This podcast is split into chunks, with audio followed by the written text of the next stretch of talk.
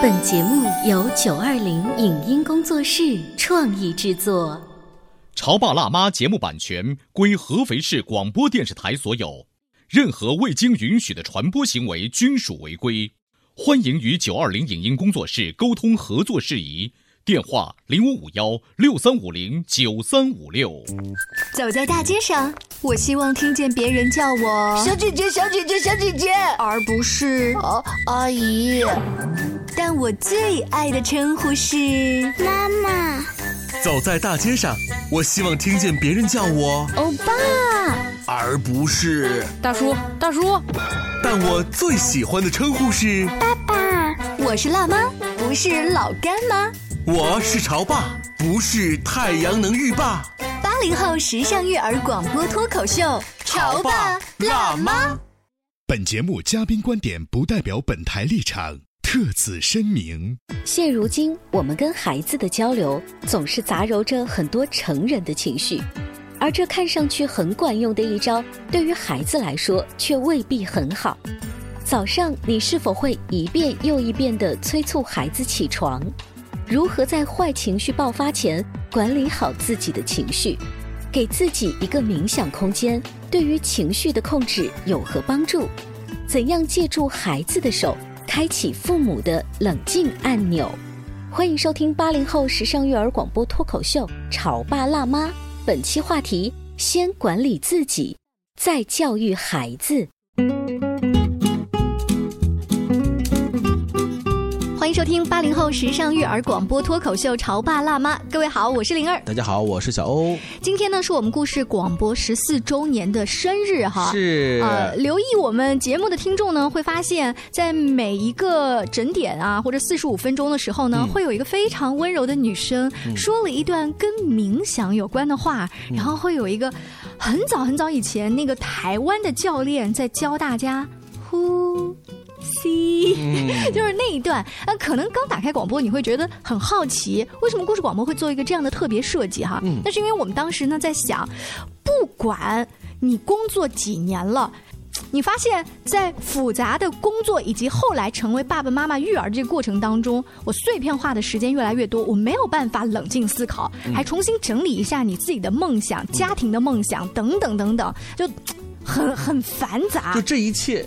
我们都成功了，也都有了孩子，组建了家庭，事业都很好，但唯独缺的是什么，或者是跟什么东西渐行渐远呢？嗯，好的情绪，好的情绪。嗯，所以今天就这个话题哈，我们请来了另外一位好朋友，嗯，欢喜的妈妈小美，欢迎你，欢迎。谢谢两位哈潮爸辣妈的主持人哈，非常非常荣幸可以在台庆日这一天来到故事广播九八八来做客，嗯，我压力也非常大，因为我知道这是一档非常优秀的这个 育儿节目，非常忐忑。小美也是我们一个非常优秀的节目主持人，来自于融媒体广播徽商一百点三。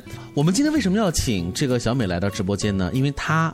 还是欢喜的妈妈。嗯，我曾经跟这个欢喜妈妈有一次是抬帐篷到户外搭帐篷，给他儿子去去玩嗯，在玩完之后结束的时候，有一幕给我留下了很深刻的印象。哦，当时怎么了？小男生嘛，这个一一一岁多小男孩，还是属于那种啥也不懂，只知道玩的那个年纪。我们在收了，快结束了。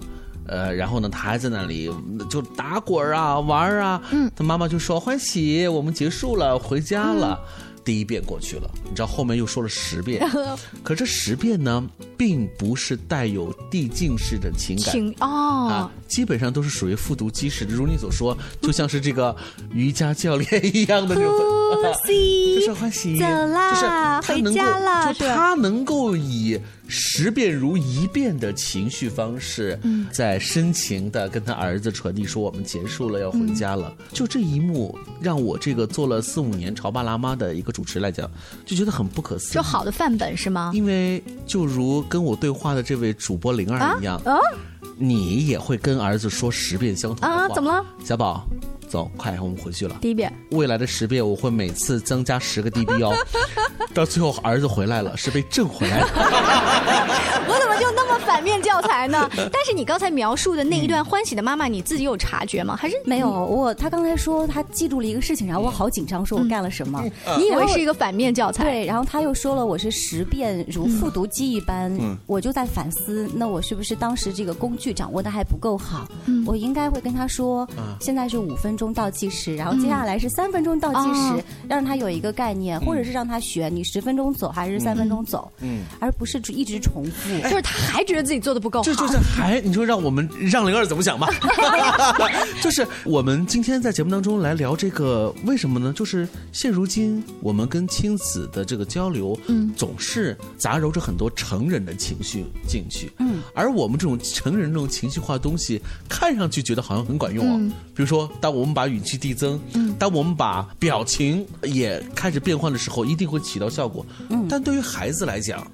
这好像就不是一件很好的事情。当然，我今天刚听到一个特别好玩的事儿，嗯，呃，是也是一个老师嘛，他讲到说，妈妈每天早上喊孩子起床，这应该在很多你们的听友的家里面是经常发生的，嗯，啊，七点了，快起来，七点十分了，快起来。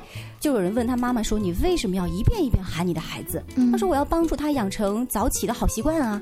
然后老师说没有，你只是让你的儿子养成了把你当成闹钟的好习惯，就是他以后就判断我要不要起床，我的标准是看我妈有多疯，就是他的妈吼的声音，对我妈疯的不行了，我就该起床了。嗯，就是你自己掌握的那个情绪，以及跟你和孩子沟通的很多实质性的内容都是有相联系的哈。但我今天发现呢，就是我自己掌管情绪的这个能力，和我有没有我这个自己，比如说独立思考或者是冥想的这个空间。它是有一个内在联系，就是如果我没有好的情绪，你给我什么样的豪华的瑜伽房？我都没有办法对安静。那如果你给了我一个很漂亮的瑜伽房，或者是山顶的一个什么做瑜伽的垫子，我也没有办法。就是这两者是相辅相成的。你说的这种所谓的仪式感或者空间感觉，但是你知道，在生活当中，在现实的这样的一个情境当中，不可能会给你这样一个这个春风化雨的感觉。哎，我跟你说，我们给小朋友讲绘本故事，有一个非常经典的，叫做《杰瑞的冷静太空》。哦，这个小孩一冲进门就发脾气。他的妈妈是很懂心理学的，于是就告诉他说：“哦，我看到你很生气啊，就是心理学的那套话术，把他安抚了之后呢，告诉他说：这样吧，我带你来做一个冷静太空。于是就用家里的废旧纸盒和泡沫等等，给他在自己房间的角落做了一个冷静太空，告诉他说：如果你觉得情绪不太好，你有发烧的这种冲动的感觉，你就到这儿来。嗯，于是这个孩子呢，就到这个专属的位置，你会看到他那个脸从红彤彤到慢慢慢慢粉红，到慢慢慢慢啊。”变成肉色，就是后来这小孩下来说：“妈妈，这个地方真的让我感觉好很多了。”嗯，这是我们给孩子的仪式感。但是我们大人，我不会特别提这样一个名字在家里。但是你会发现，大人一般呢在厕所。也需要空间，对，或者是自己的车里，嗯啊，或者是有的男士的话在阳台，反正那个地方没有起这个名字，但其实充当了这么一个作用。对他需要一个空间，也许他没有喊出来，但他的心里其实是在喊。对啊，那我就很好奇了呀。那欢喜妈妈，你有没有这样的一个空间呢？因为你面对于孩子如此的淡定，然后又如此的和风细雨，你真的就没有着急的时刻吗？你着急该怎么做呢？而且我最近呃会发现这种。这种频次越来越高，因为孩子进入两岁以后，嗯，他和你的冲突越来越多嘛，可怕的两岁到了。那怎么样一个冲突呢？他会越来越有自己的想法，然后按照自己的节奏，他要去的方向，所以你会觉得他越来越不受控制嘛？我会觉得我的生活越来越多的被他干扰到，嗯，所以这个时候你难免会有冲动，嗯，然后这个时候呢，嗯，有老师给了一个建议啊，说你可以。比如说，在你脑门上按一个按钮，嗯嗯，然后跟宝宝说：“妈妈下次如果发脾气了，你过来按我一下，说叮咚，就是他会提醒你一下。”哦，就你让儿子来提醒你失控了，对。而且其实这个事情哈，我想到还是有一些理论基础的。他们说，男人和女人的生理构造不一样，左脑和右脑，男人的这个之间像水泥房子，左脑右脑之间就很少协同运作。但是女人呢，她是像像筛子，左脑右脑经常是一起协同的。所以遇到麻烦的时候，男人特别容易冲动，但女人会好一些。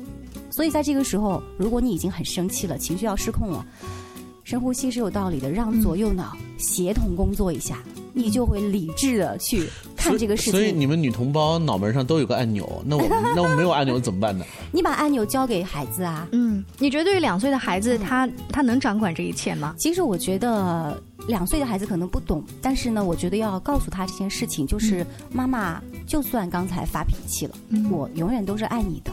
妈妈也会生气，就是我觉得很多家长现在发完脾气也非常非常自责。首先要接受这个事情，就是我觉得天底下可能没有不吼叫的父母，嗯，所以不要自责。哎，我身边有一个朋友啊，他跟你小美提出了一个反面的例子。他说，我作为一个没有孩子的第三者，我来观察一对妈妈跟小孩的互动。这个妈妈看小孩不是好好吃饭，把他给吼了一顿，吼完之后他自己特别特别的内疚，嗯他觉得自己发了脾气，凶了儿子。做什么事呢？然后他过五分钟之后说：“宝宝，你只要乖乖的，妈妈还好爱你哦。”你知道又把那个孩子。哄了，他说：“ 你知道吗？我作为旁观者，我觉得这个妈妈是神经分裂的，就你们到底怎么做妈的？这 戏精啊！对，其实不是说要妈宝宝，就是不是否定刚才自己的行为，而是告诉孩子说，那每一个人都会有有情绪的时候，妈妈也会有，但是那个时候你也不要觉得妈妈会。”不爱你了，嗯，不要让孩子丧失这种安全感和这种亲子依恋。就你自己给自己印了一个愤怒通行证，自己给自己盖章。哎，我记得要道歉，妈妈也要道歉。我记得有一次看网络上抖音里面一个片段，是小欧分享给我说，有一个妈妈跟小孩解释什么叫耐心。嗯，说耐心就是一块烧饼。嗯，然后呢，你越不听话，就被越吃掉一点，然后越吃掉也吃掉点，然后那个耐心就没有了。嗯，没有了，这个烧饼没有了之后，妈妈就要开始发飙了。嗯，这个也蛮可爱的。很好，孩子很好理解，对。嗯，所以今天我们在潮爸辣妈节目当中，请欢喜妈妈就来聊一聊这个情绪管理，嗯，然后就是面对于孩子如何能够做到。更好的是，他提到了两点，我印象比较深。一是请孩子给你按个小开关，这个小开关其实也可以是一个小手势。我们家是一个小手势，就是孩子这样竖着手指都 no no no，就他会提醒你。然后或者呢是呃，你跟孩子发飙了之后，你还是要表达我爱你的。刚才我发飙那样子的情绪是不对的，对不对？就事论事。呃，我还知道一个方法哈，也是一个老师给我推荐的。嗯，呃，当然这个可能适用于稍微年龄大一点的孩子，就是他会带着那个。孩子观察正在发脾气的别的妈妈，他说：“你看那个妈妈这样是不是好没有气质？嗯，那你想不想妈妈像她一样？你不想对不对？妈妈要有做一个有气质的妈妈，所以为了保持妈妈的气质，请你以后不要像那个孩子那样。孩子说 怪我了，是他他说真的很管用，就是从那以后，他的儿子只要去就各种皮的时候，他就会提醒那个孩子说气质哟，气质哟，妈妈的气质哟，然后这个孩子就会控制。哦，大部分的家长会以为这个案例是说，你看一下那个撒泼放赖的孩子，他有没有气质？你不想变成这样吧？结果结果他反过来，对他还有一个例子，我觉得也很好，是他的女儿特别皮，就生性就像一个黄蓉一样，嗯，他会跟他女儿。不会去训斥嘛？他说：“好啊，你皮呢，我也皮。我下一次穿三点式到学校去接你。我跟爸爸一起，我们都穿三点式去啊。”但是他会不会知道女儿，嗯，知道妈妈不可能，这只是一句玩笑话吧？嗯，但是他会用很幽默的方式告诉这个孩子说：“你这样我们很尴尬，嗯，我们也 也会让你很尴尬，就你要感受到，你要同理我的感受。” 好，我们稍微休息一会儿，广告之后继续来请欢喜妈妈来聊我们如何进行家长的情绪管理。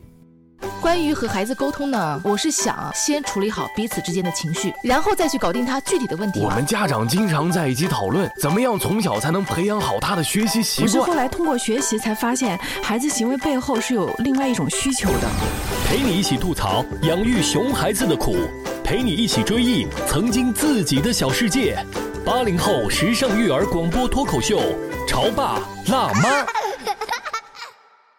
潮爸辣妈播出时间：FM 九八点八，合肥故事广播，周一至周五每天十四点首播，二十一点重播。网络收听，请下载荔枝 FM、蜻蜓 FM、阿基米德、喜马拉雅、中国广播以及苹果 Podcasts，搜索“潮爸辣妈”订阅收听。微信公众号请搜索“潮爸辣妈俱乐部”，参与节目互动哦。你在收听的是。潮爸辣妈，小欧零二，叫你变成更好的爸爸妈妈。本节目嘉宾观点不代表本台立场，特此声明。现如今，我们跟孩子的交流总是杂糅着很多成人的情绪，而这看上去很管用的一招，对于孩子来说却未必很好。早上你是否会一遍又一遍地催促孩子起床？如何在坏情绪爆发前管理好自己的情绪？给自己一个冥想空间，对于情绪的控制有何帮助？怎样借助孩子的手，开启父母的冷静按钮？欢迎收听八零后时尚育儿广播脱口秀《潮爸辣妈》，本期话题：先管理自己，再教育孩子。广告之后，欢迎您继续锁定《潮爸辣妈》。今天小欧和灵儿为大家请来了欢喜的妈妈，家里的宝宝欢喜今年已经两岁了。嗯啊，俗话说 “terrible two”。是一个很可怕的两岁，是，对。而而今天呢，又是九八八的生日，十四周岁，一个十四岁的孩子，这是一个青春期，嗯，情绪，情绪，我们一直在聊情绪。两岁的孩子。他爸爸妈妈的情绪，嗯，仍然也是情绪。这今天，呃，九八八全天都会涉及到一个冷静空间的一个。你知道我们为什么要设计冷静空间吗？就是情绪管理的一种尝试，是，或者是情绪管理的一种方式。那就说明情绪管理真的是很重要。对，一般情绪管理是有练习的，嗯，就是比如说有呃什么所所谓的心理上的小开关，嗯，有小手势，还有一些呢，就是经常练瑜伽的人，或者说他会打坐冥想这些人，多半他的心思是比较沉静的。我有一年啊去呃这个黄山旅行，嗯，这个酒店里面早晨是有一个六点的瑜伽体验课，他欢迎所有酒店的住客，嗯，你到前台领个垫子就去了，然后发现那天早上。起大早的都是妈妈，就是女性，我也去了，好棒哦！对我去了，我就是想说，我花了这么多钱来住这个酒店，好的服务我要体验一下，你知道吗？当我去了之后呢，这个老师啊，他就告诉大家说啊，一开始有个什么注意事项，第二点怎么样？你们前十分钟什么都不要做，跟着我打坐。你知道那前十分钟我有多难挨吗？我偷瞄旁边我的伙伴们，偷瞄那个老师拿手机来帮他们拍东西，想发朋友圈。嗯。但是到差不多第十分钟结束了，我终于觉得我的心稍微静下来一点点。嗯，就是那一个十分钟，对于繁忙的上班族来说，特别特别难能可贵。嗯，我们现在在家里面总是我我会催我的孩子说：“快点，快点，快点，快点干嘛呢？快点写作业，快点，快点，快点去洗澡，洗完澡快点，快点，快点，我给你读书，快点，快点，快点，就是永远都是快点，快快快快点。”这每一个孩子的童年都是这么过来的呀。对，所以但是如果说我在一个节假日，或者是有每一天给自己一个这样十分钟的空间的话，我可能连做节目的语速都会慢一点。嗯，会。而且我现在会发现，给自己预留一点多余的时间，你的心态会轻松很多。嗯，如果你觉得这个事情我正常我一个人要半个小时完成，但如果有孩子参与的时候，你留五十分钟。然后你就不会老要催他快点快点快点。哦，他提前就给自己留了一个更宽泛的时间。嗯，哎，这个点我们倒是可以学习一下。呃，就是如果经常我觉得家长朋友阅阅读一些家庭教育的书的话，嗯，他会说对于孩子来说，让他按照成人的节奏走，对他是不公平的。所以每次当我想跟他说你快一点快一点的时候，然后我就把我换成他，嗯，我就会在想。我就是一个小宝宝啊！我现在就是在走在这个春天的这个小路上，我就是想玩玩石头啊，我想看一看为什么妈妈老拽着我，然后我就会哦，好，可以，我接受。就是我们在试项的时候做减法，嗯，本来你觉得是可以跟成年人一起玩，能做五件事儿。跟孩子估计就只能做两件事，提前不要设想更高的期望，嗯，这样你会提升自己的这种成就感，嗯，幸福感也会增强。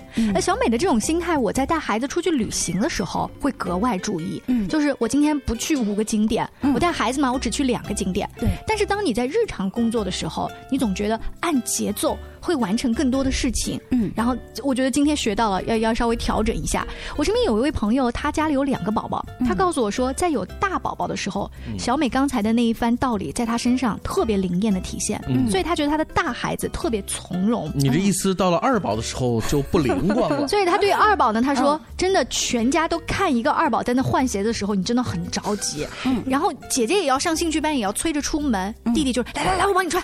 来来来来来来，就很明显，他就觉得二宝没有那么淡定了，没有这么从容了，因为是他的事情他自己不淡定了，对吗？对，当有了二宝之后，这个时间不够了，所以真的他需要帮手，我觉得。啊、当你第一次有孩子的时候，你的耐心是百分百的。嗯，当你第二次拥有孩子的时候，你本身就可能就觉得了，嗨，我都是老司机了，你自己的那个耐心的这种期取值就已经有了一个下滑。嗯。孩子还是那样的一个闹腾的孩子，但你已经不是之前淡定的你。所以小美刚才提到了，嗯，有一个方法是让孩子。来做这个判断，说妈妈你发飙了，嗯，你要按一下这个开关、啊。还有一些什么样其他的方法？还有就是有的时候，我觉得我们要打掉自己的这种受害者心态，就是受害者心态，人很容易这样觉得这个事情我很受伤，嗯，但事实上，当你跳出你自己的这个角度的时候，呃，比如说你把自己幻想成一个摄像头。你在家里的某一个角落看你们家发生的这一切，嗯。然后你会发现你站在每一个人的立场，每个人都有道理，然后你就会理解别人对你做的事情，你不会那么容易焦躁崩溃、嗯。或者受伤害。嗯，哎，这个有点像呃电影的那个导演，嗯。就是他从男主角这个角度，嗯，拍两段话外音，从女主角拍两段，对对对你曾经使用过这个是，比如说，当啊我跟我的父辈发生一些冲突的时候，我其实很容易把我原生家庭的一些伤害、那些情绪给带出来。嗯，是不是然后，都你是都挺好里的名誉吗？然后你又会站在父辈的角度去看，嗯，他有他的一些他的烙印嘛，他的情绪按钮，你的这个你就会理解，然后我很能接受他对我做的事情。你的这种理解就是这种思考啊，是一瞬间你就就好像那个开关就开了。我觉得是养成习惯了。哦，嗯，就是我长期以来就会告诉我自己，哦，他为什么会这样？嗯，他就是这样的气质。可能对孩子你也可以贴这样的标签，哦，他是一个多动的活活泼的气质，所以他会有这样的行为。呃，我允许他这样。嗯然后对于父辈，你会接受哦，因为他的成长经历造就了他今天一定会有这样的行为模式。嗯，所以我可以接受。有人说，就任何一种让你觉得很受伤害的行为，背后有他的求救的动机。嗯就他其实通过他这种举动，他在求救。只是大部分的人看不到，他又用了一种很强硬的方式在表达。嗯，就是比如说，当你你的配偶或者你的父母用了一种很强硬的方式，也许是骂人啦，嗯，或者是冷战啊，就这些方式去跟你相处，其实可能是因为他自己受到过某种伤害，嗯他不会处理，他只能用这种方式。嗯，他是但是，所以要打掉自己的受害者心态，你不要觉得他就是针对我的，嗯嗯，他不是。看来呀、欢喜妈妈之所以有这么好的一种耐心，可能就是源于她平时自己的多思考，就是站在不同的角度，嗯和不同的视角来看待这个问题。当你有了多重思维方式的时候，你一定会有个更大的一个广阔空间。你刚刚说思考，嗯呃，思考这件事情，大家上一次做是什么时候？除了我要必须安静下来，我要把我这个工作，我这个报表，比如写完，我这个工作计划给它列完，就真的你你你冷静的思考一件事情，你把这个呃什么从头到尾的捋清楚，大家有这种印象吗？我觉得刻意的，反正我是没有做过。但是有的时候，呃，我经常做的事情是晚上，嗯孩子睡了以后，我可能会要做一些家务啊，嗯很机械的事情的时候，我会你会脑子里在转我转会我会听一些，呃，可能是跟心理学相关的一些书，哦然后那那个时候可能就是你讲的这种，是我心理按摩的时候，我心灵瑜伽的时候，哎，小美，你刚才说的那一段啊，就是在有一些经常上课的老师那儿，他们在晚上这个过程叫复盘。哦，把一天的生活复盘。对，老师们特别强调，其实就是我们小时候上学的复习。嗯，你所有白天听老师讲的，以及你看书看到的，你晚上有没有在思考过一遍、复盘过一遍？就这件事情，它是能够帮助你加深印象的。嗯嗯，呃这个很重要。你说我们看了那么多就是育儿的这些书，去听各种讲座，嗯回来之后，我记得老师特别搞笑啊，说不用拍我那么多 PPT，拍完了还在你们的手机上。就是学无致用，它没有用在实际生活当中。因为我没有那几分钟的冥想，以及重新去思考。我记得我们看那个正面管教的那么多的工具，其实每一个工具不一定都适合你家孩子。当然，那些工具当中，只要能挑出一两个在短期内搞定你的熊孩子，就算不错了。嗯，但是大部分的人看完正面管教的书或学完这样的课，然后呢？大部分人可能就是觉得这书不错，我买了，买了，然后没看。呃，但是 好像小美并不是这样子的哈。我看书的时间其实也不太多，我会更多的时候真的就是听，因为有很多的这个琐碎的家务什么要去处理。然后有的时候你会想啊，晚上我也要出去散散步、走一走，那就只能是听。反正它是换了一种学习的方式，对，但是会让你安静下来。对，那个可能就是我的，就是你讲的那种叫什么冷静空间。嗯啊，对，那是我的冷静空间。嗯，哎，也许有的人呢，他是听着音乐出去跑步，对，那个跑步的时间也是他的这个冥想或者思考的时间。对对。小欧呢？小欧应该坐在马桶上吧？我我我应该是在吃的时候吧？这两个联系在一起。呃，每一个人都需要设置一个自己的冷静空间。或许啊，正在收听节目的各位潮爸辣妈，你已然设置了自己的一个。独有的一个空间，只是你现在还没有一个很好的意识到。嗯，我觉得在生活当中给自己一个空间，也是给自己一个台阶，嗯，给别人一个喘息的机会。嗯，生活里头各种摩擦是不断的，因为摩擦。感情受到了伤害，这是我们不愿意看到的。如果情绪管理好了，如果你能够掌控好这一切，生活的这种幸福感和成就感一定会倍增的。来来来，跟着我们这个故事广播的十四周年的这一条主题片花哈，一起来呼吸。下期见了，拜拜，拜拜。静下来，听见风的呼吸，慢下来。听见花开的声音，时光似水，岁月如梭。此刻，进入冥想的世界，重现昨日，感受当下，未来已来。冥想，倾听自己的内心，接纳全部的自己，遇见更好的未来。中国故事第一台九八八故事广播十四周年，邀您一起开启。冥想旅程，放下过去，更好出发。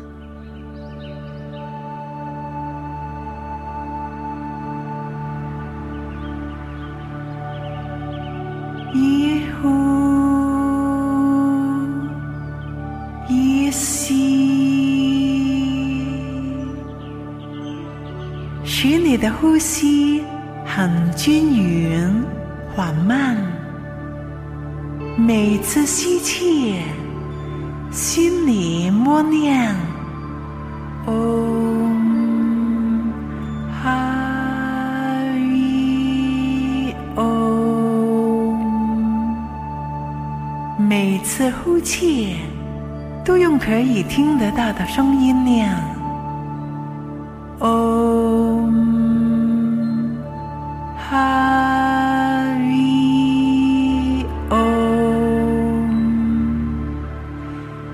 这声音延长到和呼气过程一样长，要感觉到这声音在嘴唇、脸面和脖子上回响。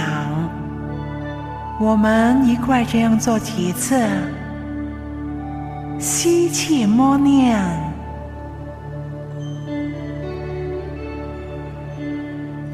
呼气出声念，哦，哈伊哦，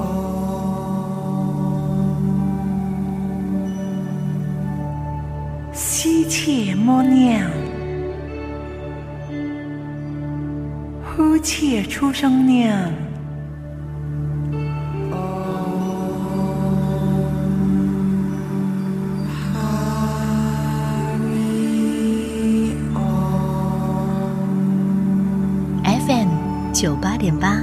中国故事第一台。以上节目由九二零影音工作室创意制作，感谢您的收听。